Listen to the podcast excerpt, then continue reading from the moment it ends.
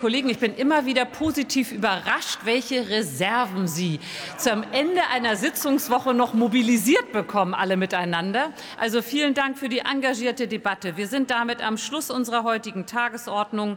Ich berufe die nächste Sitzung des Deutschen Bundestages ein auf Mittwoch, den 9. November 13 Uhr. Ich wünsche Ihnen allen ein hoffentlich auch ein wenig erholsames Wochenende. Die Sitzung ist geschlossen.